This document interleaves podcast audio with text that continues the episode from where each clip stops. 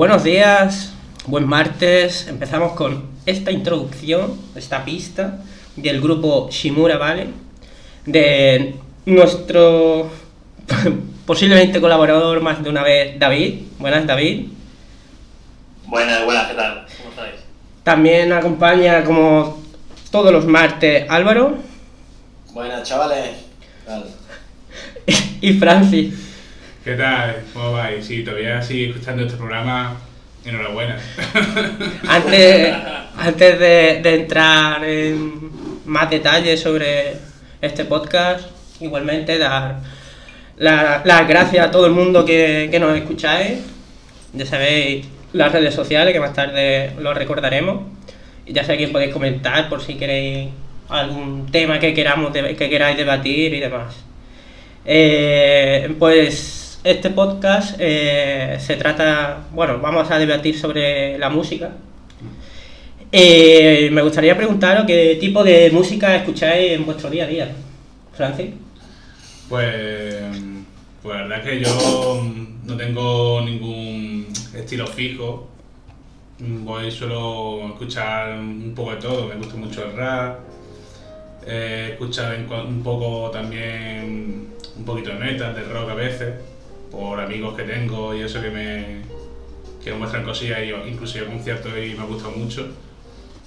Escucho música española, música española clásica, incluso también un poco de flamenco, un poco, bastante... Escucho un poquito de todo, la verdad. Bueno, Álvaro, ¿tú más o menos qué escuchas?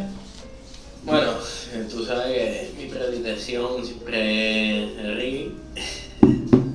Por las letras y por, el contenido que tiene. Bueno, y, lo que relaja, ¿no? Siempre la, la base del reggae. Y, pero bueno, eh, yo no puedo mm, decir que solo me gusta un género porque que eh, cuando un trabajo está bien hecho, puedes, puedes disfrutarlo de cualquier género. O también escucho rock, eh, eh, rap, algo de pop, pero bueno, aunque sí que es verdad que el pop eh, prácticamente está bastante es bastante comercial hoy día, pero bueno, eh, sí que es verdad que que eh, limitarte a un solo género prácticamente mm, para mí, desde mi punto de vista, no disfrutar de, realmente de la música. Eh, bueno, David, ¿tú qué más o menos escuchas? Yo, para quedar bien, te diré que escucho metal moderno, hardcore, no bueno, no de chumba sino de, de guitarra y batería. Y, pero bueno, realmente, como ha dicho Álvaro, escucho también un poco de todo. Últimamente escucho bastante más música urbana actual, en plan trap y cosas así. No me cierro nada, bueno, o casi nada. Pero sí, escucho también eh, pop, pop electrónico de este que ahora, en plan Martin Garrix o, o Avicii de antes y tal. Y entre eso me muevo. Y últimamente disfruto mucho de, de escuchar temazos de los 90, de- con los que hemos crecido todos. Que dice, hostia, qué canción buenísima esta. Pues, últimamente también me gusta hacer viajes al pasado en ese, en ese aspecto. Y entonces, ¿cuál es la música que te quedaría hacer mal, sabes? Como has dicho que voy a decir algo para quedar bien, ¿cuál sería la parte que para quedar mal en este caso? Ah, bueno, no, para quedar mal sería, o sea, porque yo se me puede catalogar igual como de metalero, supongo. Entonces, para quedar mal sería pues toda esta música trap y todo esto, ¿no? Que escucho ahora, en plan, en plan yo sé, Bad Bunny o, o cosas así más locas de- del trap actual. Pero bueno, que al final es eso, escucho más o menos todo. Bueno, entonces esto ya fuera. Es, bueno, sois tolerante con- en cuanto a la música, si por ejemplo, sé que de aquí hay muchos que el flamenco nos tira mucho, si os dice un amigo vuestro, mira, escucha a, a este, mm, este, esta música de flamenca o electroflamenco o yo qué sé, o música clásica, si no os gusta, no sé si os gusta. ¿Sois tolerantes o, de- o decís sí, sí y lo dejáis ahí y nunca lo escucháis? Pues bueno, yo Yo la verdad que soy bastante tolerante, ¿verdad? Y siempre estoy dispuesto a escuchar algo que no he escuchado nunca. Incluso tengo un amigo que le gusta mucho los carnavales, por ejemplo, y me pasa canciones de carnavales, pero bien hechas, y digo, tío, es que está tan bien currado, que es que está de puta madre. Y tampoco un género que suela yo escuchar habitualmente. Y la verdad que sí, que a mí me encanta descubrir nuevos estilos y nuevas formas y tal, y estoy abierto totalmente a, cualquier género. Evidentemente me gustan más unos que otros, pero que mm, cuando, creo que lo he dicho antes Álvaro, cuando una cosa está bien hecha, se disfruta, sea de- del género que sea. Álvaro, yo por mi parte, o sea, no puedo decir que no, eh, del flamenco, porque el flamenco a mí me flipa, la verdad. Así como, como, como buen andaluz, me toca, me toca por esa parte y aparte, bueno, eh, de siempre yo me he criado con el, o sea, escuchando flamenco por, por mis padres y tal. Pero, la, ver- pero sí que es verdad que no disfruto del cante hondo del, del flamenco, pero eh, el flamenco así más con, con fusión y tal se está dando además mucho y, y la verdad que a mí, a mí me gusta que se experimente con, con digamos con, con géneros que son como más cerrados tal como- y, y son más de aquí además que, que se experimente siempre Mm. con, con diferentes géneros Pues sí, eh, sí. Na- Nada, te iba a decir que, que eso. que hay gente, bueno, eso pasa en cualquier género, que hay gente muy purista, muy cerrada. Incluso a Camarón, por ejemplo, lo, lo tacharon de loco en su día, porque mezcló, empezó a mezclar flamenco con jazz, empezó a mezclar flamenco con otro tipo de ritmo, y los puristas flamencos decían que eso era un sacrilegio, que eso era flamenco, y lo putearon un montón, lo putearon un montón. Pero Sí, el, tiempo le, le dio razón, y hasta, Sí. hasta el día de hoy se ve, vaya. en la Sí, por que tiene. ejemplo, en la, la leyenda del tiempo Mm. de, de Camarón, de hecho, es una fusión y es una, una canción que va a toda hostia, además, que eso en el, en el, en el flamenco no, no están acostumbrados. Bueno, y ahí eh, digamos que marcó un, una- un- dentro de la línea del flamenco marcó un antes y un después, porque es algo que, que no estaba que la gente más purista no estaba preparada y por eso eh, al final lo que pasa la leyenda de, de Camarón en ese aspecto.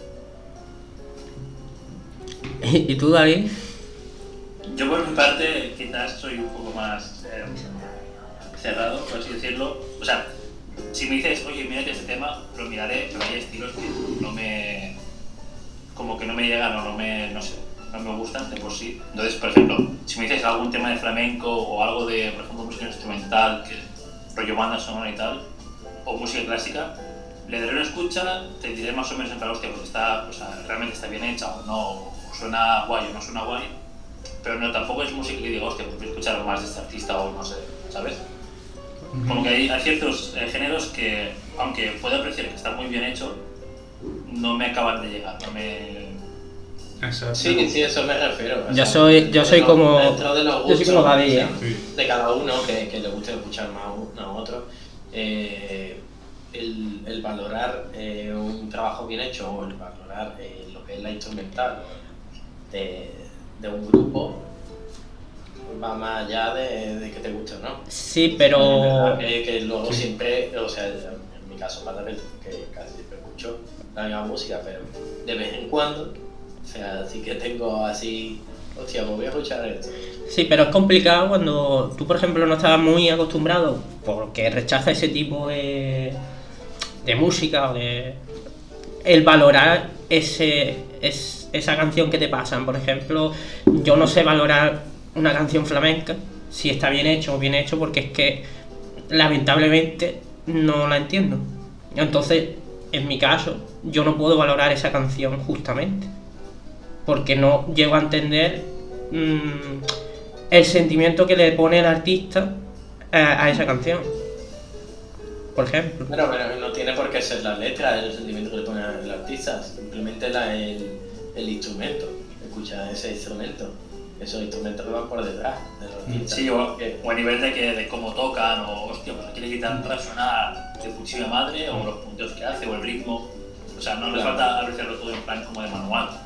Sí, pero. Es verdad, claro, que si no estás muy acostumbrado a X género, Mm. sí que se te hará un poco más, eh, más floja esa apreciación.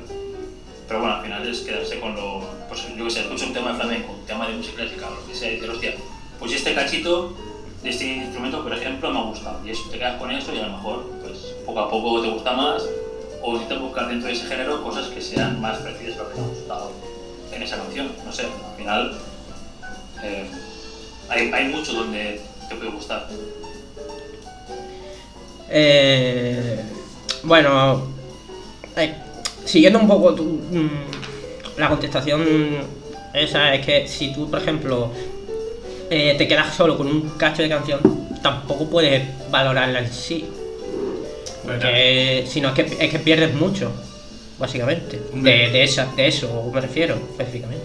Yo, mm, yo entiendo lo que tú quieres decir, pero tampoco hace falta ser un juez de tengo que conocer todos los conceptos de este tipo de música. Simplemente, claro, claro. si tú notas más o menos que la música te transmite algo y está bien hecha, yo creo que eso es lo que quiere intentar decir algo. Yo, por ejemplo, yo, yo no soy un superentendido del metal ni del rock, pero yo, yo concierto, yo concierto y digo, hostia, qué, qué pasada, cómo han tocado, no sé qué. Y tampoco soy un experto de los que te dicen, pues mira, este apunteado aquí cuando no debía.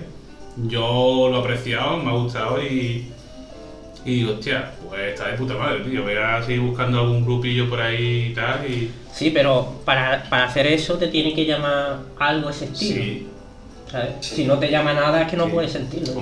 Ya, yo an- antes de que conocer gente le gustase eso, porque yo nunca lo había escuchado, pues no me, llama- no me llamaba. Pero me han dado oportunidad de escucharlo y me ha gustado.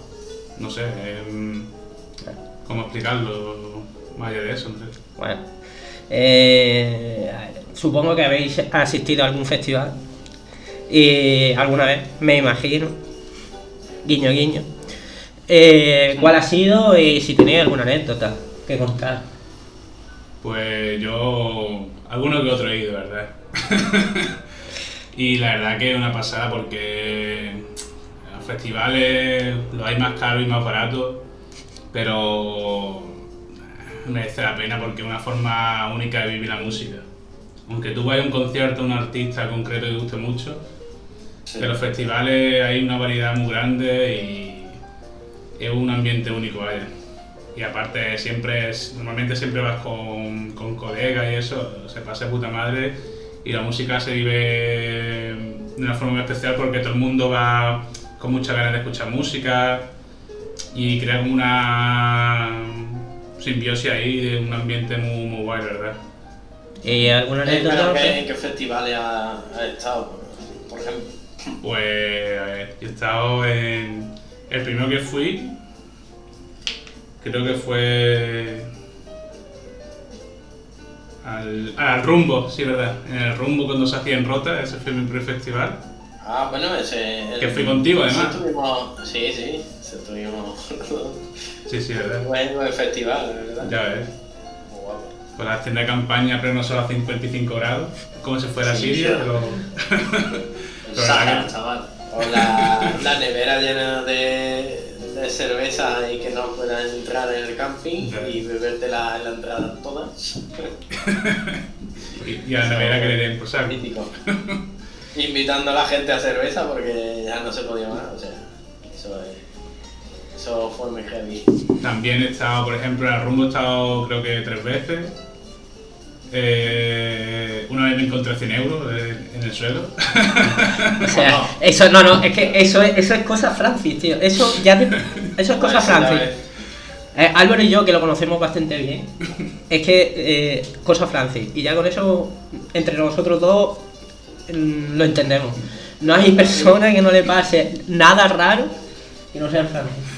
También Claro, o, o de suerte. O sea, sí. golpe de suerte de decir tú, esto no- a una persona normal no le pasa. ya, eh. Pero eh, no- nosotros nos referimos en el buen sentido, ¿eh? que no se transgiverse las palabras. También he estado en el, en el Dream Beach, que es un festival de música electrónica. eh, se hace en Villarico, en Almería. He estado en, en el que se hace aquí en Torre del Mar el weekend. Y el Viñarro también estuve un año, hace 3 o 4 años. Y alguno más por ahí, pero ahora mismo no lo recuerdo. Así que no sé. Álvaro, aparte del, del rombo que hemos comentado, ¿en cuál estás tú? No, Yo creo. Yo en el, en yo- el Primavera Trompetera. que- Ah, ah, en ese también he estado. Ese tam- eh, estaba bastante bien porque eh, en cuanto a precio eh, y por la, por la cantidad de artistas que traen, o sea, fue brutal. Sí que es verdad que muy preparado no está, porque o sea, tiene lo básico y, y, te- y es complicado luego de moverte. Tiene lo básico, hay música y, y funciona. Sí, y luego solo tienen... y hay barras con el solo codo. Solo tienen cruz campo, ahí ya me mata. para haber pagado la, pa- la, la Ahí premium, me mata. Pero sí que es verdad que, que estuvieron bastante artistas importantes y, y no me acuerdo cuánto fueron. Era 20, 20 euros, 30 Sí. euros. Eso Fue pasó como en el. Y estuvo, eh, o sea, es que estuvieron un montón de artistas de rap, o sea, estuvo SFDK, eh, Río Propaganda, estuvo eh, el Totequín, o sea, que estuvieron un montón ese año. Y aparte, artistas de flamenco, así como los delincuentes y tal, y, artistas de otro tipo. O sea, bueno, de, hecho estuvo Aya y Rock, además. O sea, por lo que mm, separa, está bastante bien el festival. En cuanto a artistas. Luego la preparación luego del festival era un poco mediocre. Y, y la que me pareció sublime la, la preparación fue la de Rotodón. La de Rotodón que estuvimos. Sí, Buen festival que tengo que ir. está muy guay. Estuvimos, estuve con- contigo, Pablo. Sí. Eh, Mierda. o sea, era la polla. O sea, de día estaba de, de- como en un camping o de, o de playa y de, y de tarde, eh, o de tarde-noche, disfrutando de, de artistas a nivel mundial de, de reggae, de dancehall Hmm. y es brutal. O sea, y, y descubrí un montón de, de música, o sea, descubrí un montón de, de artistas. Que de hecho estaba en la- el escenario de. ¿Cómo era? ¿El de África? Sí, sí, no, sí, sí, se llamaba así, de África. Ese estaba guapo. eh, Había varios escenarios en los que iban, de hecho, tocaban al mismo tiempo. Hombre, sí que es verdad que el rototón es caro, pero por- eh, comparado con lo que viene allí, eh, se te hace hasta barato. Porque están siete días eh, de música. O sea, Joder. De música y de, y de, y de camping y de, y de disfrutar la tope. De playa, de camping y, y música. Eh, ¿Y tú, te David? hace pesado. Yo pensaba que, que nosotros estuvimos además siete días y, y no se te hace ya está pesado. No, no. ¿Y tú, David? Que yo sé que creo que tú has estado al- eh, en el de Galicia, en el Res, eh, Resurrection, ¿no? Algo así. ¿eh? Sí, sí, el año pasado, bueno, sí, el año pasado estuve en el Resurrection, que es, bueno, creo que es el mejor festival. Bueno, solo he ido a dos festivales, Resurrection y el. El Resurrection, por el momento es el mejor al que he ido, era de metal, eran como cuatro días o así, Sí. con acampada y tal, súper guay, al final. A- también al ser de metal, pues como que todo, o sea, al ser solo de metal, como que todo el mundo va con la misma actitud, eh, los grupos una pasada, y, y bueno, y después en el, en el camping nadie duerme porque se ponen a gritar mierdas y tal. Es una locura eso. A, las- a las 4 o las 5 de la mañana y Antonio y no sé qué mierda. Hombre, eso es una cosa romántica, tío. Y en el Cruilla he ido como 3 o 4 años seguidos y sí que es verdad que igual sí que me parece un poco más caro en, en- en cuanto a festival por lo que es y por lo que ofrece. Pero bueno, en- sí que es verdad que hay mucha variedad de artistas. O sea, también te traen en plan indie, electrónica, reggae, algo de rap también, que no está mal. Pero, pero bueno, para que le guste, a veces está en un grupazo que, hostia, eh, saca de pollo. Sí, sí. Pero bueno, al fin y al cabo, lo que vale el precio de, de la entrada del festival, al final sale más barato, sale barato en comparación que si lo ves suelto, ¿sabes? Que te Sí, puede, te claro, puede costar eh, 80 pavos, 90 pavos, 60, si es que después que te sale tirado de precio, Mm. si es que mere- Sí. merece mucho la pena, la verdad. Y, y el ambiente, yo que he estado en el Rototón, como ha dicho Álvaro, y también en el, en el Viñarro, eh, la verdad es que merece mucho la pena eh, ir a los festivales porque te lo pasa, te lo pasa increíble. La gente, que puedes decir, mira, que va, va a pasar de, de todo, de, de jarabe. Y, Sí. y, eh, al fin y al cabo, la gente ni busca bronca, se lo pasa súper perfecto y que no hay ningún problema de ese tipo. A lo, que a, a lo mejor al ser tu primer festival, a lo mejor lo que te puede preocupar es decir, Sí, hostia, sí. a ver. Pero que ahí la gente, el nivel de simpatía y afecto lo, lo sube lo sube bastante el nivel y la verdad es que merece mucho la pena. ¿no? Sí, y aparte Sí. es la experiencia de ver los conciertos y no sé, yo a conciertos de grupo específico y es di- diferente el Mm, sí. ambiente, la gente... No, incluso los artistas también Sí, sí. hace, cuando van a festivales es muy diferente al, Sí, a, sí. a- a un concierto normal. Sí. Pero no sé, el ambiente, las sensaciones de, de verlo ahí en directo con tanta gente, no sé, en teoría parece un concierto pero cambia y es Mm. un ambiente muy, muy guay, muy mágico. Sí, la verdad es que sí. Sí, es un ambiente que, que digamos que todos los que están fe- de festivales están de vacaciones. O sea, es un ambiente Sí. que está de vacaciones, Claro, te claro. olvidas de todo. Ya. No es, no es un jueves o un viernes por la tarde. Claro, no, no has, has trabajado. Bueno, va- vacaciones para quien no trabaje en el festival, ¿no, cabrón? Bueno, claro, claro.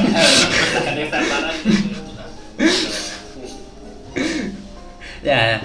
Eh, ahora me gustaría debatir sobre un tema, sobre la música, y es mm, si realmente pensamos que, que hay libertad de expresión en cuanto a hacer temas o no lo hay, porque tenemos varios ejemplos, por ejemplo el de Baltonic, que hizo en sus letras, eh, hace mm, bonitas palabras a nuestro, a nuestro rey.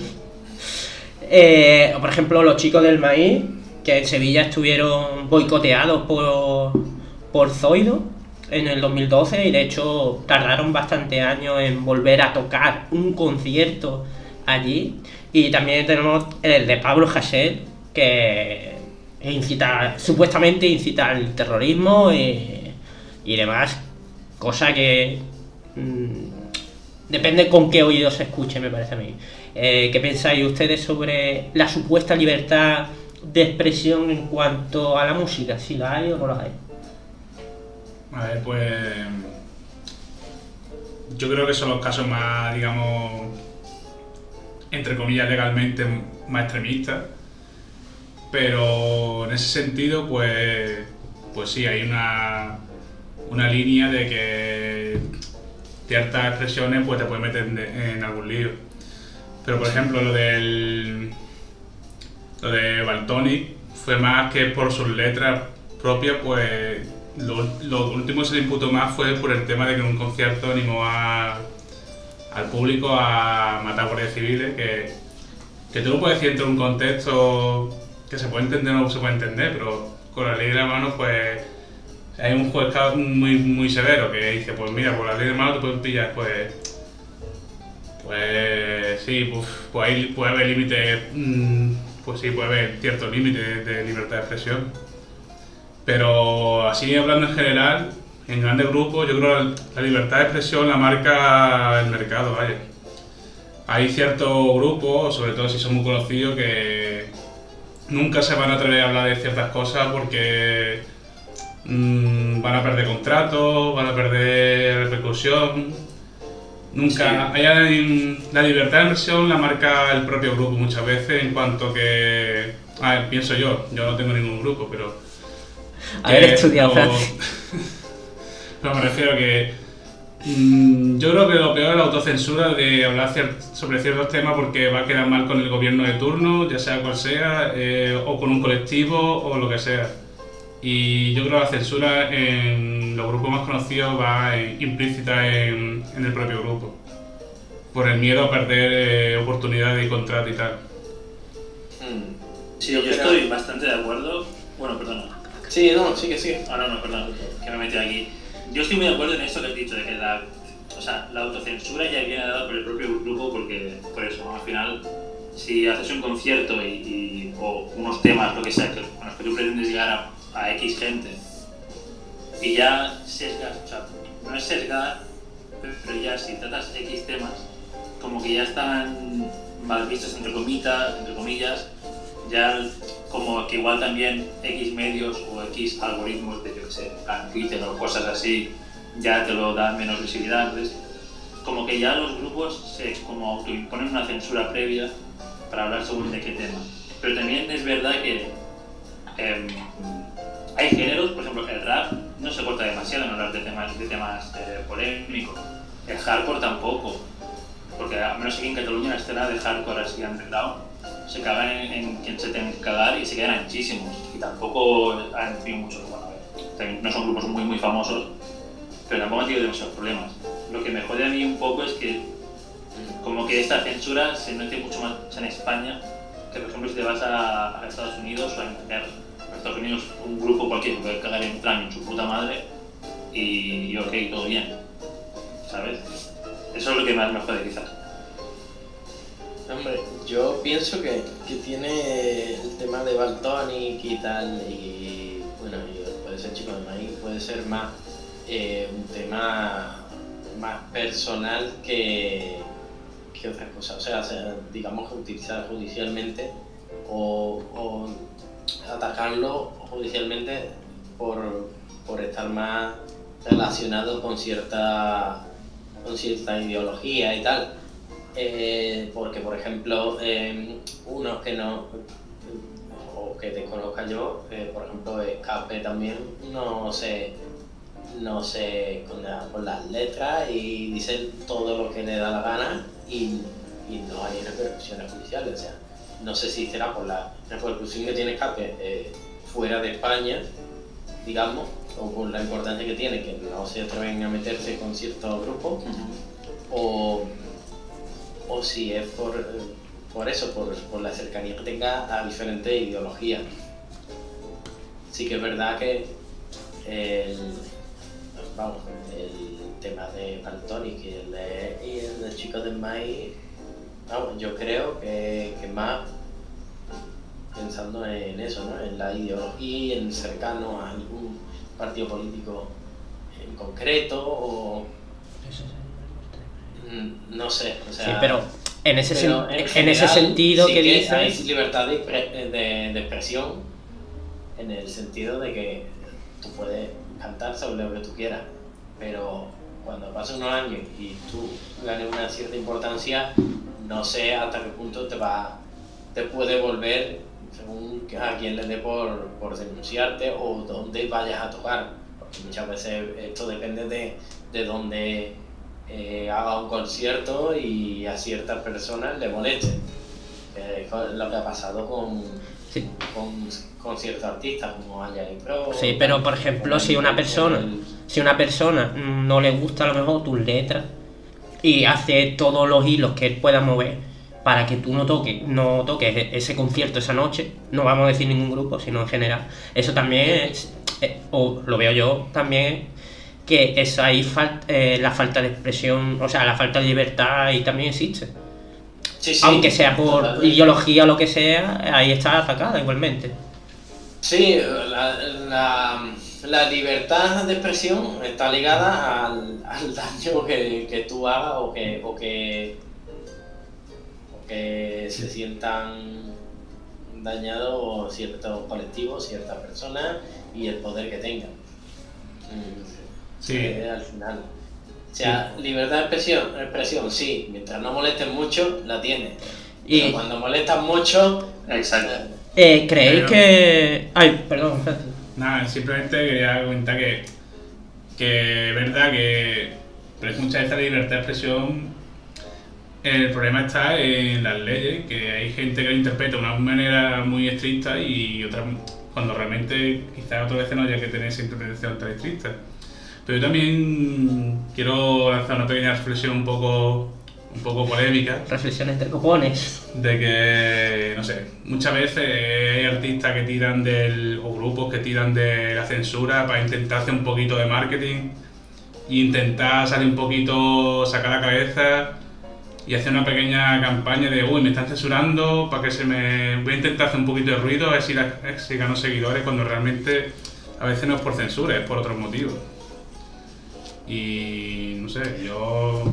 A veces se juega también con eso muchas veces. Bueno, hoy en día lo- los grupos, eh, como estuvimos David el otro día hablando, eh, parece ser la tendencia de que eh, los grupos de hoy en día, trap o su variante, eh, el todo vale, ¿no?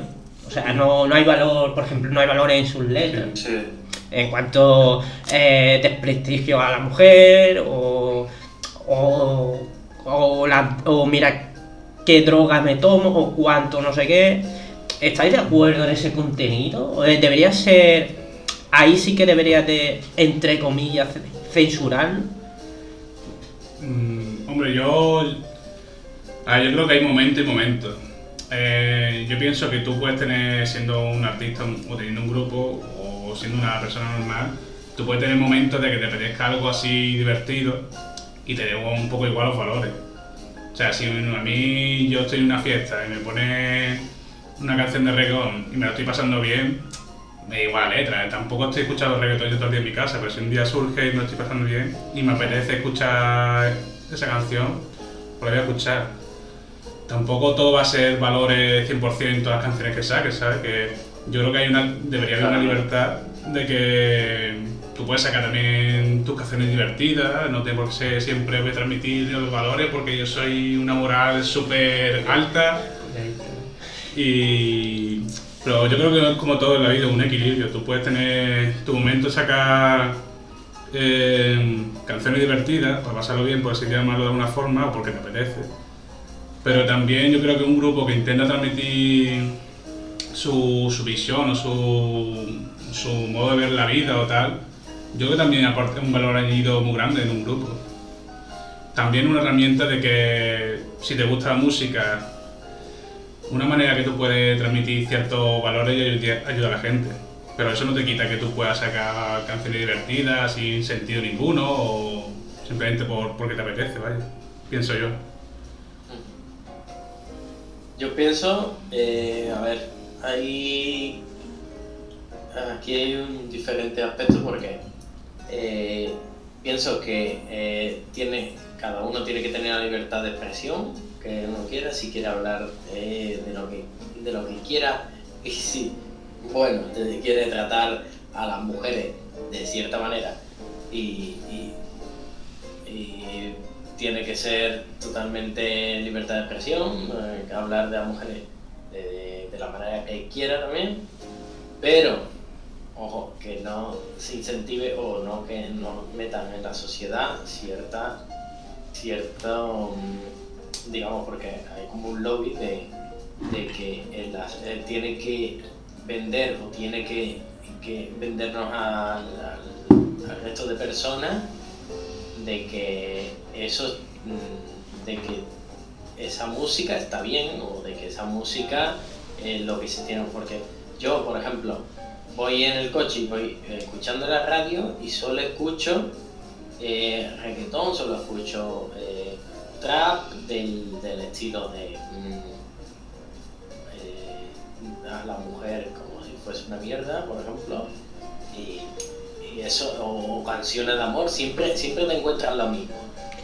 Entonces, no encuentras una variedad que tú digas, eh, joder, eh, qué buena canción. No, siempre, y, y además, eh, me ha pasado porque en el coche, eh, escuchando cierta radio, a la- todos los días a la misma hora, la misma canción, que te la aprendes hasta de memoria, aunque no te guste.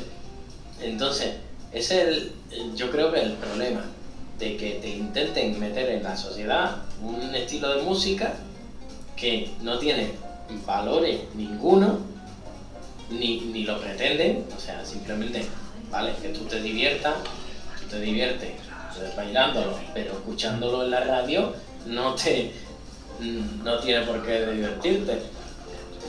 De hecho, te- se te hace hasta cansino escucharlo todos los días.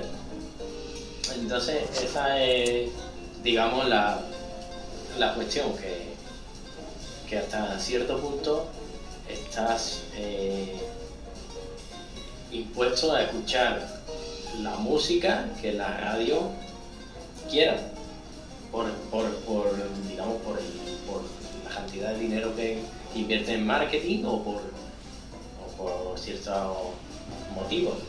Supongo de- dependerán de las discográficas. No te dan una variedad donde tú puedas escuchar y decir, hostia, pues esta canción me gusta, esta no. No. Meten siempre en la, la misma. ¿Y tú, David, qué, qué opinión tienes sobre al respecto de, de esto que estamos hablando?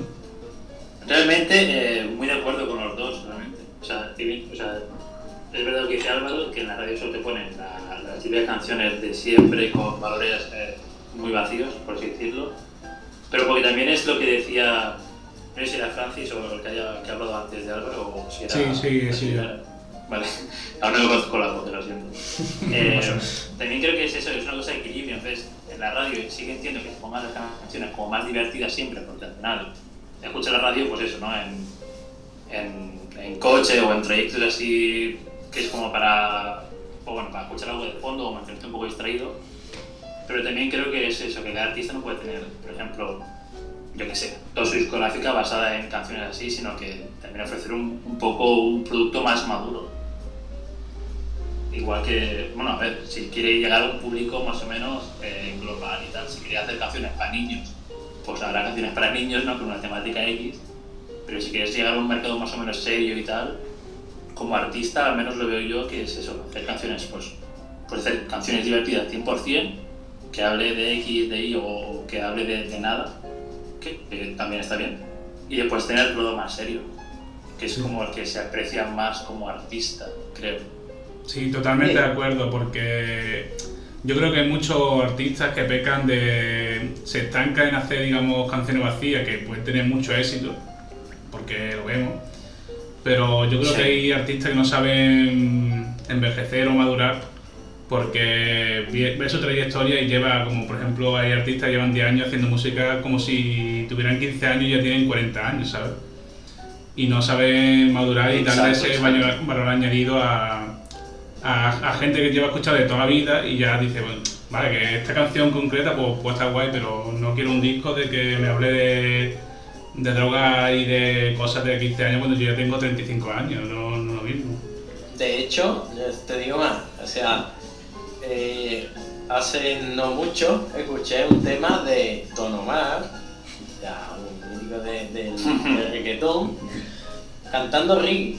O sea, cuando esas personas llegan a una cierta edad, que ven lo que hay en su trayectoria, dicen, hostia, voy, voy a cantar algo un poco más, más un poco más, que tenga un poco más de contenido, ¿no? Porque un poco vamos a, como que maduran como y, Exacto.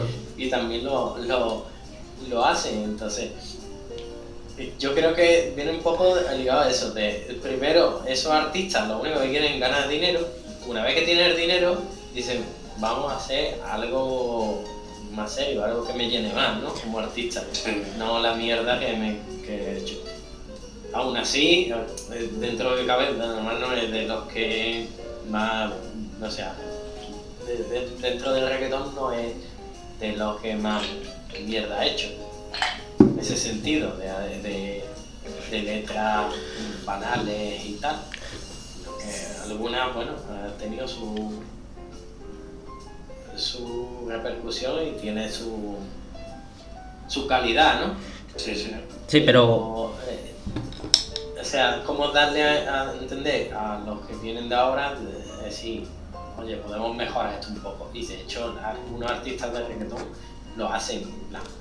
No hace falta hablar de letras eh, tan banales y tan eh, de ofender a las mujeres o de, fe- de ofender a, a, a todo el mundo. Bueno, que hay mucha, por ejemplo, hay mucha repercusión con el con un artista de reggaetón, no me acuerdo. Eh, no me acuerdo, Maluma, Maluma, por ejemplo, que es uno que, que- se le echa mucho en cara eso, ¿no? Lo- letras machistas que tiene. Y, se le, y ahora mismo lucha un poco con- contra esas letras. Pero realmente el reggaetón nació así, con, con letras que no eran muy... Hombre, tienes por ejemplo, a mí, sí, a ver, que yo he escuchado reggaetón y tal, pero como escucho mucho otro tipo de música, y pero por ejemplo, tiene Teo Calderón en su carrera mm, muchas veces ha hecho muchas críticas sociales, denunciando muchas cosas y, y a, y a la vez que mismo que usaba el reggaetón, ¿sabes? Que, Sí, que Teo claro, aprovecha mucho calidad. ese tema Te- también. Teo Calderón es de reggaetón, pero es rap también. Sí, bueno, de hecho, el- su- supuestamente el reggaetón tenía una influencia rap, pero está por buscar. No, no, sí, no, no, no, de hecho, de hecho, es- mm, sí tiene la influencia en, en su inicio. No, de hecho, El de hecho inicio. creo que el, El el reggaetón deriva del reggae. O sea, imagínate. Bueno, pero hablando, ¿Cómo lo han derivado de tal forma? hablando un poco de, de lo que he dicho de, de que la evolución, vamos a llamarle la evolución del artista, eh, que en verdad eso creo que va en uno propio, más que en el mercado. De, ¿Veis bien que el, el artista, por ejemplo, cuando ya lleva tres discos, va a sacar un cuarto, por ejemplo, y sigue haciendo lo mismo? Mm, vosotros lo ver, yo por ejemplo, lo veo como, hostia, va a sacar el mismo disco, pero porque le falta dinero, básicamente. Porque que no, no se arriesga en hacer una nueva música o experimentar con ciertos estilos. Pero realmente vosotros lo veis bien, realmente, en que el artista no experimente con cosas nuevas o, o debería variar más mm, seguidamente. Pues, a ver, mm, es lo, lo que hemos dicho antes al principio del programa con el flamenco, eh, que se puede aplicar a cualquier género musical, eh, siempre va a tener a los puristas de tu estilo, de diciendo, ¿por qué? Por, vuelve al, al tema tal que sacaste al principio y, y vale, a los puristas les puede gustar, pero mm, al final es un poco triste porque desde tu carrera empieza en, en X rango, en un X momento, y van pasando los años, los años, y es que no siguen ese, siguen ese X, no, no, ni va ni para arriba ni para abajo. Y yo creo que una manera de, de ver cómo evoluciona un, grupo o un, un artista es viendo cómo evoluciona, atreviéndose con nuevos ritmos, atreviéndose con nuevas maneras de, de transmitir. Pues también, quieras que no, mm, la vida de un artista también va cambiando. O sea, lo que venimos diciendo de antes. Tú no puedes hacer con 20 años la música que la misma música que con 40. Que puedes mantener el mismo género, está claro, pero mm, la propia la propia vida te va marcando, no sé, eh, hacer unas canciones sobre X tema o voy a probar nuevos estilos. Al final, eh, la vida mm, artística también va un poco paralela a la vida personal y evidentemente necesita cambios. Bueno, y aparte hay artistas que, que dicen, mira, pues yo estoy ya cansado de hacer esto, voy a intentar mezclarlo con, yo qué sé, con metal, pues intenta una fusión guapa, yo creo que, que es una decisión valiente y que merece la pena. Además, si tú sabes que ese artista que te gusta ha hecho más o menos siempre lo mismo, porque intenta algo nuevo no pasa nada mal, ¿vale? Siempre te quedarán los temas de que, que te han gustado, que te han encantado y con eso te quedas. Y, y yo, yo creo que es un buen momento para abrirse y a probar nuevas experiencias. Yo por eso animo a que todo el mundo intente cosas nuevas siempre, que, que intente sorprender. Incluso hay muchos artistas que lo hacen muy bien porque parece que siempre están sacando lo mismo, pero cuando lo escuchas en un oído un poquito más crítico dices, hostia, pues de este disco a este es muy parecido, pero noto que apostas más, por ejemplo, con el sonido, más sonido metálico. O en este otro disco a, a- tirar más por la percusión. Y no sé, son pequeños detalles que dices, pues la verdad que mola, te dan un aire fresco siempre a, a lo que vaya a sacar. Sí. Eh, ¿Sigue tú, David, o...? Ah, no, yo decir que totalmente de acuerdo, que al final como todas las personas, no nos gusta lo mismo a los 15 años que a los 50, ¿no? A un artista es lo mismo. Quizás cuando saca el primer CD le tiro más un rollo, un tema, y cuando saca el tercero o el cuarto, y digo, hostia, es que ahora me tira más, pues un rollo más electrónico, más metalero, más pop. Que al final es, es como muy normal que la gente lo critica y lo, y lo castiga mucho, pero entiendo que también porque no se pone en la, en la piel de ser el que crea, ¿no? Y el que dice, hostia, pues ahora me llama más la atención meterle esto que no hacer lo mismo que llevo haciendo 15 años. O sea, que totalmente de acuerdo. Yo opino que, por ejemplo, voy a poner un ejemplo de que ha pasado hace poco. Eh, el- un artista que recomendé hace poco, que, que escucho desde, no, desde- desde este año prácticamente, Astola. Astola es una persona que venía, bueno, Astola y Ratón, que venía, eh, Astola viene del grupo eh, Fondo Flamenco y Ratón viene de los delincuentes, que, que era el guitarrista de, los delincuentes. Pues se juntaron porque eh, se separaron, digamos, se separaron el grupo porque llegó el punto de que habían tocado techo en el sentido de, de su limitación como, como género y como artista, entonces querían experimentar algo nuevo tanto de un grupo como de otro.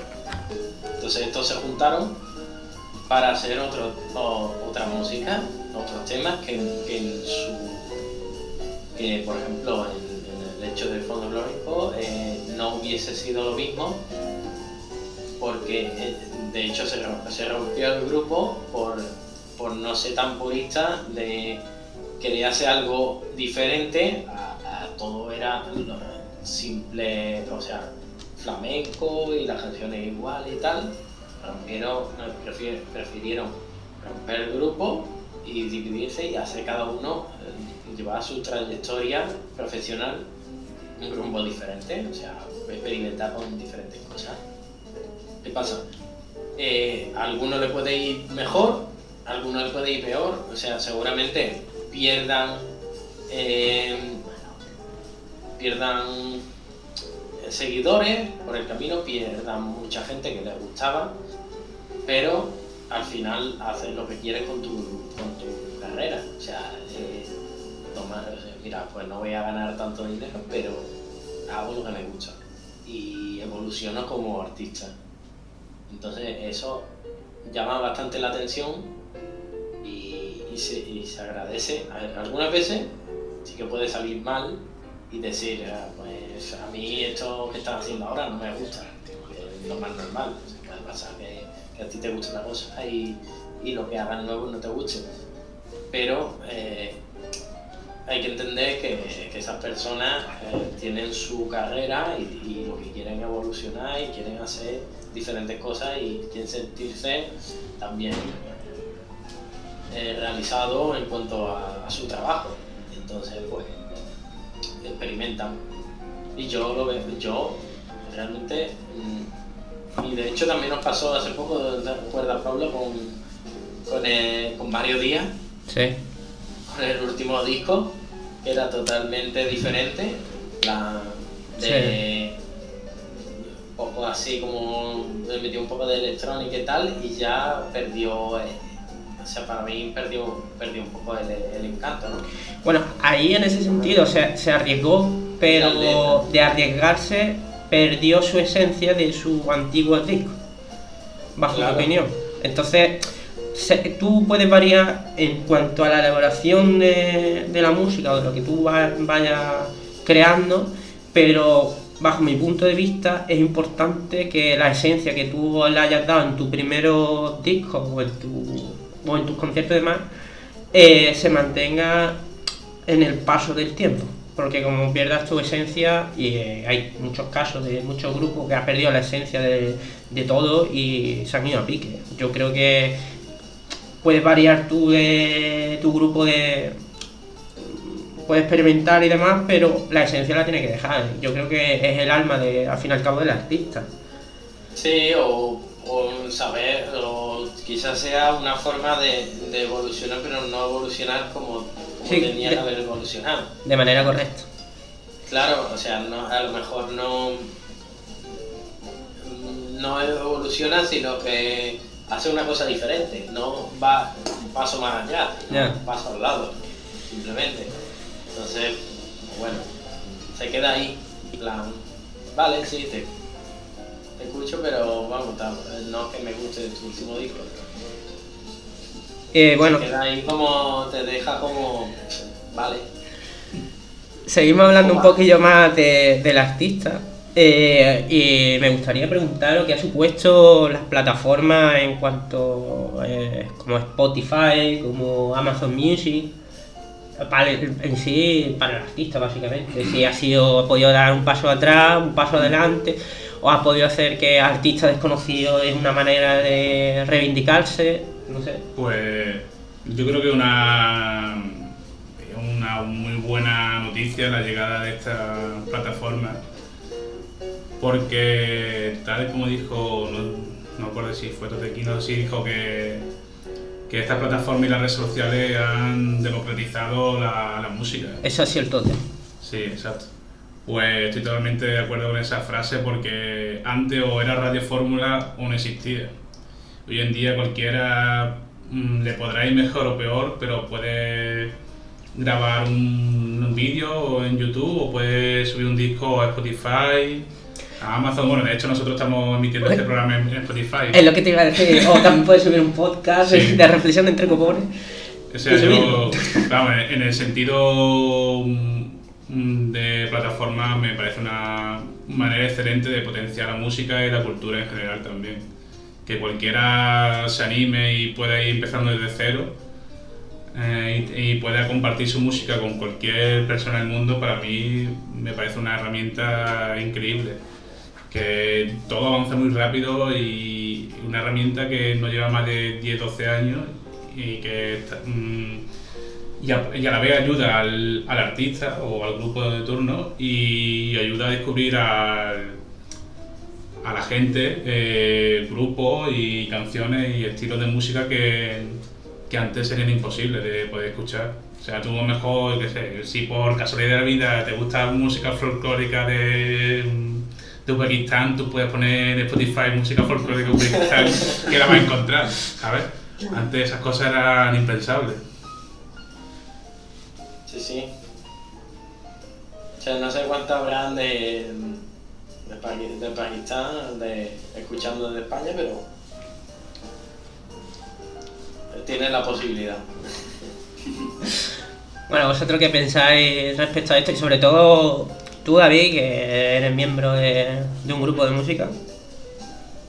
Bueno, lo, lo que ha dicho él, la, la globalización que supone esto es brutal. Yo puedo hacer música en mi habitación, colgarlo en cualquier red social y que me escuchen en Latinoamérica, en Nueva Zelanda, en Japón, o sea, que me escuchen en cualquier parte del mundo, con lo cual, a, a poco que seas tú eh, en tu ámbito local, en plan que hagas una maqueta en tu casa o que seas un grupo de tu barrio, lo que sea, lo subes y ya eres un grupo que a nivel casi mundial, te escuchan más personas o menos, al final te puede escuchar cualquiera. Y eso es lo que, lo que mola. Más allá de que al final, como todo, eh, te reporte más dinero o menos dinero las plataformas, rollo Spotify o Apple Music o estas cosas así, lo que más me flipa a mí es eso, que te pueda escuchar cualquiera y, y bueno, y al final muchos grupos también, gracias a esto, eh, ven de dónde son sus seguidores y pueden montarse giras, eh, pues yo que sé, Latinoamérica o, o cosas así.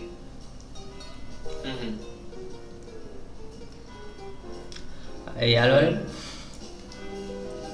Eh, yo estoy de acuerdo en, que bueno, un paso adelante esto, ¿no? En cuanto a redes sociales, pero eh, eh, siempre, bueno, te va a ver un poco delimitado por, por las tendencias, ¿no? Y por, por dónde va el mercado.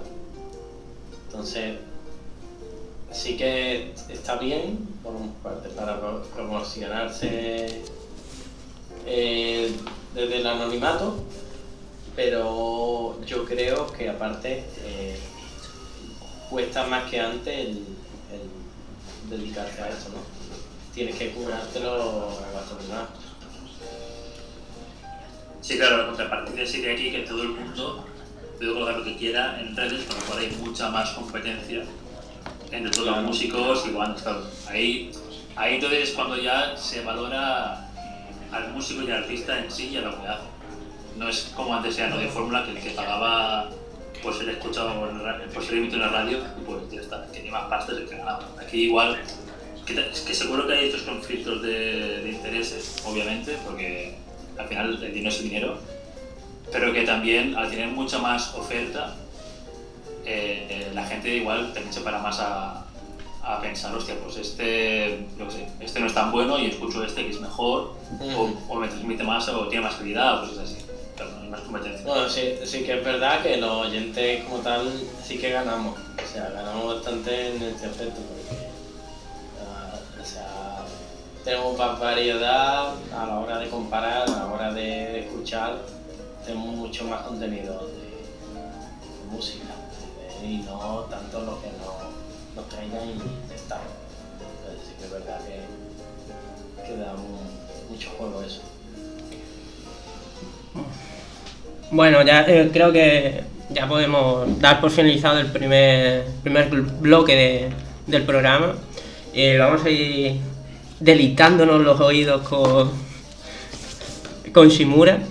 eh, que voy a poner otro fragmento de, de la canción Chorus. No sé si se, no sé si se pronuncia así, David. ¿Cómo? Ah, da igual.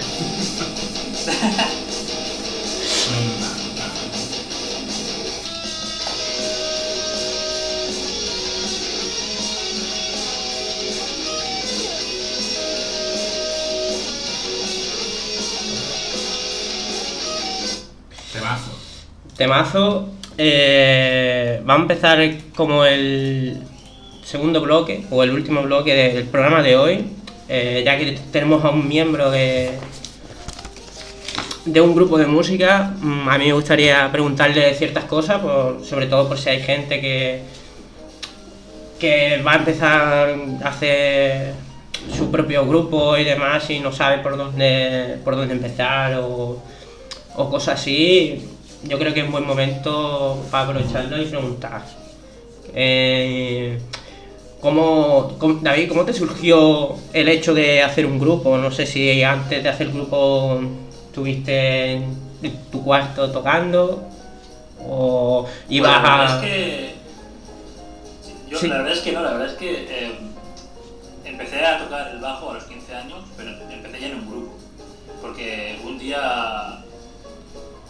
Me encontré un colega que hacía mucho tiempo que no le veía me dijo, hostia, estamos montando un grupo y tal, no sé qué.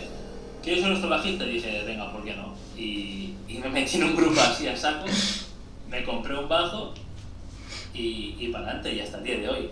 Y desde los 15 años he ido pues em, de grupo en grupo, ¿no? Porque al final, a los 15 años todos queremos ser rockstars, pero, pero después a medida que vas creciendo, cada uno tiene sus intereses y bueno, vas cambiando de grupos, de, de gustos y todo. Eh, sí, ¿Y qué, qué dificultades te has encontrado a la hora de- del grupo? O sea, discusiones, o esto no me gusta, o este estilo no quiero, cosas así. ¿O ha sido todo muy... No, no, obviamente no es todo camino de rosas, pero así como conflictos de, internos de grupo, quizás es eh, más que por gustos, pues al final los miembros de, que estamos en un grupo, todos, tenemos como más o menos un, un gusto en común o una visión en común de lo que queremos hacer. La, la, la putada aquí es la dedicación que, que, que quiere meterle cada integrante. O sea, no puede ser que, que todos tengamos una dedicación X y haya uno o dos que tengan menos dedicación. ¿Sabes? Porque al final esa, esa gente es la que te, no te voy a decir truncar el, el sueño del grupo, pero sí que hace que sea más costoso y más difícil avanzar. Entonces, eh, la principal cosa que me he encontrado siempre, o más o menos siempre, es la motivación y dedicación. Eh, como en cuanto a vuestro grupo, mm, supongo que algún concierto habéis tocado, ¿no? ¿Algún conciertillo por ahí? ¿Cómo ha surgido esa posibilidad? ¿O, o solo estáis por la plataforma de Spotify y toda esta gente, y todas estas plataformas? O... Bueno, con el grupo de ahora que es Simona Valley aún no hemos hecho ningún concierto porque bueno, eh, estamos buscando, estamos como ahora afianzando la formación y bueno, y, y aparte que bueno, eh, pues si no lo sabe la gente, hay una pandemia global que no permite hacer muchos con- conciertos. Yo no lo sabía. Pero, pero antes de eso sí que tenía grupos que he hecho un concierto y tal. Y al final, eh, los conciertos o te lo montas más o menos tú, en plan, más o menos te lo organizas tú y coges solo un par de grupos más y vas al ayuntamiento que se dice, oye, mira, quiero hacer un concierto aquí, o vas a un, Bueno, a una sala, ¿no? típico- al típico local que se puede alquilar o hacer un trato con algún local, alguna sala, un centro, algún bar. O, o ir eh, preguntando por asociaciones, en plan, asociación de. que no sé si por allí hay, en Andalucía hay mucho de esto, pero por Barcelona y por el área metropolitana y tal, Bueno, por Málaga está... asociaciones musicales. que, que van haciendo conciertos periódicamente y pues es contactarle, enviarle un mail o un Instagram o, o por Facebook o lo que sea y decir, oye, quiero tocar. ¿Podéis dejarme el escenario, por así decirlo, ¿sabes? Para tocar. Sí, Más o aquí, menos encuentras algo. aquí está la, la Casa Invisible, que, que es una asociación que sí que... ¿Qué? ¿Qué? Bueno, eh, sí, pero bueno, que en ese aspecto un poco, o sea, Un poco invisible. no invisible, sí. Bueno, Lo has dicho perfectamente, Francis. eh, bueno eh, a la hora de, por ejemplo, si se va un, un miembro de, de vuestro grupo y demás, ¿cuál es el método que tenéis a la hora de, de agregar un nuevo, nuevo miembro? No sé si os tienen que pasar grabaciones o directamente ensayáis con él y lo, lo evaluáis. Mm. Pues eh, esto lo estamos encontrando ahora, que estamos buscando miembros, porque en los grupos de antes era como que todos éramos colegas eh, y montamos un grupo y para adelante, ¿no? Y siempre como que si se iba uno ya, pues como que si iban más de uno ya se uno. Pero ahora sí que estamos buscando miembros efectivamente y sí que lanzamos en plan como anuncios o spam, como queréis llamarlo, por Instagram y tal, y la gente que nos suele contactar em, o, o bicheamos el Instagram a ver si tiene algo, subido que se puede escuchar, o directamente la persona interesada dice, hostia, mira, pues eh, yo canto o toco tal instrumento así, pam. Y te envía un vídeo, un enlace de YouTube o de Instagram o de Facebook o lo que sea. Y luego ya ahí es donde si nos mola o no, decimos, hostia, pues eh, tal día tenemos ensayo, vete si quieres y probamos tal canción, o sea, una versión, ¿sabes? Para Hmm. ver cómo suena, para ver cómo lo hace el chaval, ver si lo que nos ha pasado tiene mucha edición o no, que también puede ser, en plan, te pongo aquí una video de batería que después no, no es. Pero sí, normalmente lo más cómodo y lo más real, por así decirlo, es quedar, hacer un ensayo al menos y, y ver qué sensaciones tienes también con el, con el miembro en sí, con la persona esta nueva que viene, porque sí que es verdad que el nivel también es muy importante a nivel, de, a nivel musical, pero también como que tocar con gente tiene que darte alguna sensación así como, como guay, ¿no? Como decir, hostia, pues como que integramos bien, como que hay cierta química en el grupo. Sí, como que conecta con esa. que conecta con el Exacto, grupo. Exacto. Eh, eh, ¿Utilizáis algún programa para grabar o...? Sí, yo, bueno, para componer usamos uno que se llama Guitar Pro, que es donde escribimos las partituras, por así decirlo, y para grabar usamos Cubase. eh, bueno, con, yo he estudiado un poco eh, temas de audio y tal, y tengo un poco de equipo para grabarnos más o menos bien. Y bueno, pues con Cubase, por ejemplo, que es el, creo que es de los más em, usados para producción musical, em, pues grabamos nuestras cosillas. Y bueno, hace poco me dijiste que, que habíais pillado un estudio para, para grabar. Eh, ¿qué dificult- cómo, cómo escogéis el estudio mm, que queréis utilizar? Si es por el precio, por otra. o, o por la insonorización. ¿Cómo más o menos elegís el estudio?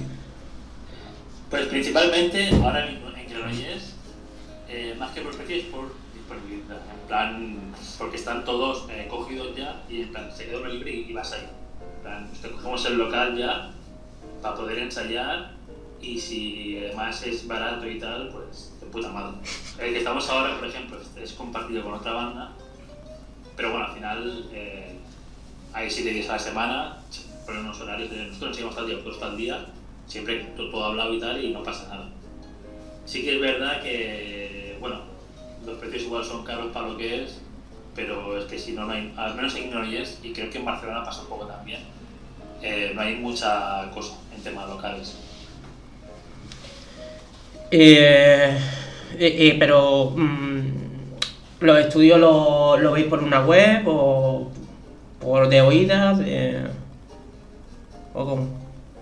Bueno, hay, hay aquí, aquí hay como unos que son municipales, que son los que íbamos antes, que puedes ver desde web o tú llamas al, al teléfono de contacto y tal, y te dejan ir a verlos y, y, bueno, y si quieres pues alquilas una hora o lo que sea y te dejan probar allí. Y en los que estamos ahora eran unos que estábamos ya con un grupo de antes, pero sí también. Entramos, lo vimos y tal, a ver qué tal. Y en este caso, que tenemos uno ya que es como nuestro que lo mensualmente, sí que hemos dicho, hostia, pues eh, pillamos un mes de prueba para ver qué tal va todo y qué tal suena todo en el local. Y, y de momento, pues para adelante. Al final también es eh, más flexibilidad y más eh, tiempo que puedes dedicarle si tienes un estudio o que si no tienes nada. Eh, no sé si tenéis una pregunta. Vale, si no, porque yo sé que también he organizado eventos, así que también le, le podemos preguntar algún- alguna cosa por ahí. No sé si tenía alguna pregunta que hacerle. Mm, No, yo ahora mismo no tengo No sé, ninguna- a- a- o nos puedes contar alguna anécdota sobre tu grupo. o- David. Yo, yo tendría una pregunta, por Sí. ejemplo, eh, ¿cómo, ¿cómo re- reunisteis toda la banda para hacer esto? O sea, ¿cómo, ¿Cómo se conocieron, Pues no? se conocieron? Sí. Sí, el, grupo de ahora, que realmente somos eh, las guitarras y, yo, somos amigos y, yo siempre he tenido un grupo o con un, guitar, con un guitarra o con el otro, porque siempre he estado en diversos grupos, entonces uno, de ellos es, de mis mejores amigos y otro también es muy amigo y llevamos muchos años tocando juntos. Entonces, mi anterior grupo eh, se disolvió por temas de esto, ¿no? De dedicación y tal, que la gente no, no quería ir hacia el mismo camino. Y entonces yo aproveché como una rata y dije, vale, pues eh, te quiero en mi grupo a ti y a ti también te quiero en mi grupo y formé otro, que es que estamos ahora, básicamente. Pero sí, de amigos que eran guitarristas, que se veían que eran buenos, que el nivel era bueno y que teníamos esa conexión, esa, esa química tocando. Y al final es de las partes que van bueno a tocar en un escenario y ver que el buen rollo que hay y todo. Bien visto ahí. Sí, sí, yo, yo te lo juro, ¿eh? soy una rata para esto. ¿eh? En plan, hostia, que has dejado el grupo, ven, ven aquí un momento, ven, ven aquí, tenemos que hablar de una cosa. Y entre cervezas se habla todo y, y todo va bien. Es importante, siempre de cerveza. Y Sí, David, Te componen, te componen. también. ¿eh? ¿Y de cuántos miembros es tu grupo, David? Somos cinco ahora. ¿Y que sois dos guitarras, un bajo, un, vo- un vocal? O... Sí, somos dos guitarras, bajo, batería y el vocalista. Porque al final el género, bueno, aunque las canciones que, que habéis escuchado no tienen voz, eh, la voz que requiere, como es un género de metal moderno, que así como gritando y con voces así muy graves y tal, Sí, es complicado, ¿eh? el vocal. requiere, claro, claro, requiere que, que el vocalista sea vocalista, no esté Sí. tocando guitarra y, y voz y todo. pues, Sí, no, y aparte que el, el vocalista en un grupo metal y más y lo quiere fusionar y tal, eh, mucha gente no es consciente de la dificultad que tiene ser vocalista de un, de un grupo así. Es Sí, muy, sí. Tiene que tener la voz muy entrenada, muy una buena garganta, o sea que no, no es nada fácil, es, es más, Sí, sí, más difícil lo que parece. Sí, de hecho, el, el chaval que está ahora de, de vocalista con nosotros, de hecho va a clases de canto para, poder ser la voz, básicamente. Es- son géneros que si no te entrenas bien o si no conoces muy bien cómo manejar tu voz, te jodes la garganta y no hay marcha atrás. Entonces, también está bien que eso, que como cualquier, instru- cual- cualquier instrumento tú practicas en tu casa, o vas a clases para aprender más, pues también se puede ir a clases para aprender eh, voz, también para aprender cómo cantar metal. ¿Y algún consejo para la gente que se inicie?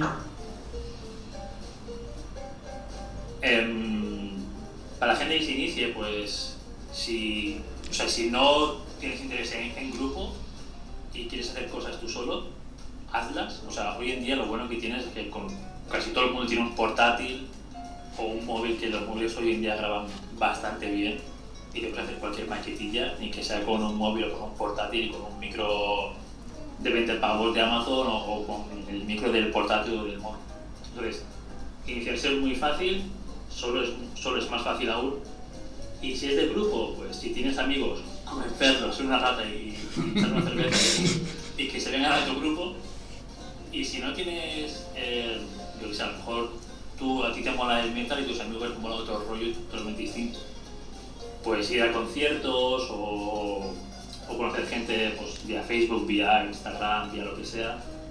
Y decir, oye, pues eh, quiero montar un grupo y hay muchas páginas de Facebook también que, que hay gente que se ofrece, en plan, oye, soy de tal sitio y busco, yo sé, soy un batería o, o un guitarra o lo que sea, busco para formar un grupo de tal género. ¿no?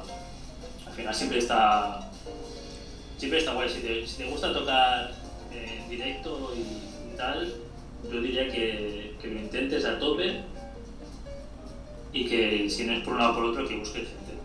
Al final, o un colega, o por Facebook, o a lo mejor en los locales donde, de tu pueblo, de tu ciudad, hay más gente interesada también. Eh, también me dijiste que también organizaba eventos de música. No sé si. eh, ¿cómo, se, ¿Cómo se organiza un evento? Si eh, tiene que ser a través de- del ayuntamiento, si tú pones el, el local o pones la pasta. o- Sí. Realmente montar un concierto es mucho más fácil de lo que la gente piensa. Al menos, bueno, al menos hablo en Cataluña, no sé cómo estará. A lo mejor ahí en Andalucía, Extremadura o lo que sea País Vasco no es tan fácil, pero aquí es como bastante fácil. O al menos en, en Granollers. Em, nosotros porque tenemos una entidad ya con sus estatutos y formalizada y legal, entonces tú desde una entidad pides una subvención al ayuntamiento y te dan X pasta y tú con esa X pasta pues pides en salas municipales para, para poder montar tus conciertos. Esto desde el punto de vista como más serio, más formal. O sea, realmente no, no es mucho más que, que eso, ¿no? Tener una entidad y hacer una subvención y ya está. Si no tienes todo este, esta rama más seria de, de hacerte una entidad, hacer estatutos, tener un presidente, no sé qué, te mismo montar como, como persona normal. O sea, tú vas a cualquier, bueno, al menos aquí, vas a un centro de estos cívicos, que no sé si hay, hay mucho por allí en Andalucía y tal, pero aquí como que cada ciudad tiene su centro cívico y tú puedes ir allí y decir, oye, quiero montar un concierto, eh, somos, o sea, tienes que tener, ya un proyecto más o menos hecho, en plan, somos, yo sé, tres grupos, queremos hacer un concierto de, de tal cosa en la ciudad. Y ellos mismos te ayudan a, a montarlo, te dirán, pues mira, pues eh, esta fecha está libre, podéis hacerlo en tal sitio, y más o menos entre el ayuntamiento y, y tú lo a ir montando. Sí, entonces sí. Obviamente, Ujú. No, digo, simplemente te comentar que entonces si más o menos lo tienes claro, hay herramientas bastante útiles para, para formalizar el concierto, ¿no? Para darle forma. Sí, sí, o sea, suena, suena mal decirlo, pero si tú tienes ya todo, si lo llevas ya todo hecho, no te va a decir que no. Porque al final, para ello va a ser un, sí, vale, te dejo este espacio, hazlo y ya está. Tampoco le va a suponer un, un gasto en nada. Sí. Entonces, en base a eso, pues sí, no, no hay, hay facilidad. ¿Y qué, y qué dificultades te ha surgido a la hora de, de hacer el evento?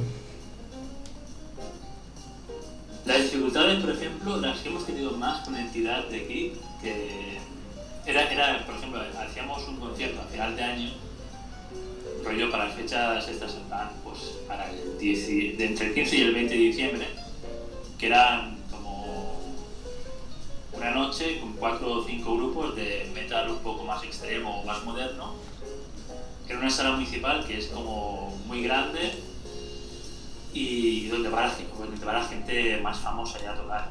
Yo qué pues, Pegatina y cosas así, ¿no? Ujú. En grupos mucho más top. Entonces, claro, nosotros montamos conciertos con grupos mucho más locales, mucho más underground, que son conocidos a nivel o nacional o, o más eh, local, en plan autonómico, todo esto. Entonces, la putada de, de tocar en salas grandes es que esperan unos resultados que no vas a poder em, darles. Resultados me refiero en plan, pues ellos quieren abrir la sala y que, Sí, que se se- abra la sala haya, qué sé, 300 personas ahí y un público a tope y una barra que de unos beneficios. Obviamente eso, siendo una entidad pequeña, no puedes conseguirlo. Eso sí que es la, la putada que se encuentra aquí. Pero después, por contra, eh, hacer conciertos en sí sí mola un montón y todos los grupos que hemos tenido como que agradecen mucho haber tenido esta oportunidad de tocar una sala de conciertos en plan, no, no diré de verdad, pero de verdad entre comillas, ¿no? Sala de conciertos en plan grande donde van artistas eh, con su renombre ya. Eh, y en cuanto al, al contacto de, de grupos para tocar ese evento, eh, la propia sala o organización eh, son las que te impone o tú puedes por- mm, llevar, tú puedes elegir el que, el que tú creas conveniente. No, en este aspecto nos han dado siempre libertad. O sea, siempre hemos tirado nosotros por grupos más underground, metal, rock, todo este, todo este estilo. Y siempre nos han dado bastante libertad. O sea, lo único que nos han dicho es en plan, no nos piséis artistas a nosotros, porque al final, obviamente no vas a putear a quien te deja la sala. Pero más allá de eso, nos han dejado total libertad. Y a la hora de contactar con estos grupos, ¿qué, qué problema o qué cosas te, ha- te han pedido a cambio? O sea, yo voy a tocar tu evento a cambio de tal cosa. O, o han aceptado directamente porque son poco conocidos. o- Hmm. La mayoría sí que acepta más o menos directamente. Y la, y la pasta es más como.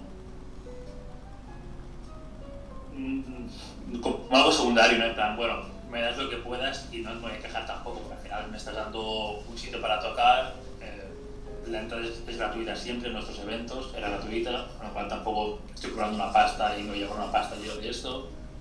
Te ponemos cena, te ponemos eh, bebida, o sea, al final estás bastante más cubierto. Lo, lo que sí, que los grupos así un poco más con renombre, a lo mejor sí que te vienen con. En plan. En plan, el típico grupo que te piden, no, es que yo para el backstage quiero una botella de Jack Daniels, no sé qué, es como, a ver, chaval, eh, cálmate, ¿sabes? No está aquí. Relaja la raja. ¿no?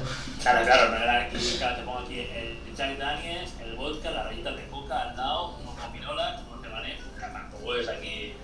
No somos aquí un nivel. Eh, Sí. superestrella. Gente más local, más eh, autonómica, no tan grande, es bastante humilde en este aspecto. O sea, te encuentras como un flipado, pero por lo normal, todo es bastante humilde, todos muy agradecidos, que se agradece un montón eso. Entonces es cierto que a muchos grupos que van a tocar estas, estas salas o eventos, es verdad que se les paga a base de copas. No, nosotros intentamos siempre pagar a- a- grupo eh, algo, ni que sea en plan 100 euros, 150 euros, aunque sea algo como muy simbólico, pero al menos pagarle algo. Que el desplazamiento no sea no sean pérdidas, al menos. Em, esto lo hemos hecho alguna vez, el- no poder o sea, lo hemos hecho alguna vez lo de no poder pagarles, pero por, por temas de subvención y tema de pasta, porque no nos han dado X pasta, entonces cuando no te dan tanta pasta como tú pides, tienes que hacerte y una para igualmente programar y a lo mejor pues sí que es eh, sí que dices, oye mira no te puedo pagar em, el caché que me pides o no puedo pagar X dinero pero te, yo qué sé, te doy cena, te doy bebida y te doy la gasolina que haya gastado al menos, ¿sabes? Hmm. Algo así. Y la hora de, de patrocinar este tipo de, de eventos, es obvio que, se, que utilizaréis las redes sociales, pero ¿hay algún sitio más específico así para promocionarlo? O... Utilizamos redes sociales, eh, utilizamos sobre todo Facebook e Instagram, que es, creo que son las, como las dos más punteras, así, por así decirlo. Y siempre, por ejemplo, en los eventos que hemos hecho durante el año, no tanto, pero en el evento este grande de diciembre sí que hacíamos, bueno, pagábamos anuncios de Facebook y de Instagram, que al final, por poca pasta más o menos, puedes tener pues tener una visualización mucho más grande. Entonces, eh, salían bastante a cuenta estos tipos de función. Bueno, yo, yo por mi parte ya no tengo más nada que preguntar. No sé si Álvaro o Francis quieren. Pues nada, ¿No te David, yo por mi parte encantado de que hayas participado en nuestro podcast. Un placer haber, haberte escuchado y con que hayas podido compartir tu experiencia con nosotros. No, hombre, igualmente. Eh, no sé si quieres patrocinar algo, David, tu grupo, tu podcast. Ah, bueno, si, si me dejas un momento spam. Sí, sí. Claro. Ahora. David, yo a ti te dejo hasta un cuarto aquí, ¿sabes? Se hace falta. Pues, pues nada, realmente que tenemos también un podcast, yo y otro amigo que se llama también David, valga la redundancia, y que se llama Cazar Moscas, que llevamos ya casi un año haciéndolo y nos podéis escuchar en Spotify y en Anchor y en iVoox. Si buscáis a Cazar Moscas, os saldremos. Y, y en Twitter estamos en arroba a barra baja moscas, para quien quiera comentar lo que sea. Pues perfecto, eh, no te preocupes. Yo ya he escuchado el podcast de esta semana y me ha gustado bastante, la verdad. Eh, aprovechando esto, eh, Francis, ¿nos puedes recordar también cómo no, a qué, qué tipo de plataforma nos puede escuchar a nosotros? Ah, pues a través de Facebook, eh, buscando Reflexión entre Copones, también en Instagram y en Twitter. Vamos, eh, no hay mucho Reflexión entre Copones para liarte, además tener nuestro logo característico en verde y morado, o sea que, que están, son, son nuestras redes sociales. Que de hecho el logo fue gracias a David, ¿sabes? Ah, sí, de verdad. Hombre, los, col- los colores de Málaga, y hombre. Hombre, Eh, siempre. Bueno, Bueno. en los bares, entre copones también. También, también. Ahora, ahora igual Ahora mismo no. por la tarde, ¿no? Sí. A lo mejor. Los tardeos, sí. los tardeos. En los tardeos, sí. Bueno, ya con esto nos despedimos. Eh, muchas gracias por escucharnos. Muchas gracias, Francis. Muchas gracias, Álvaro. Muchas gracias, David, sobre todo. A vosotros. Y nos veremos ya la semana que viene. Sí. En otro, en otro gran podcast. podcast. Eh, con la siguiente canción nos despedimos. Hasta luego. Adiós. Adiós. Buena semana.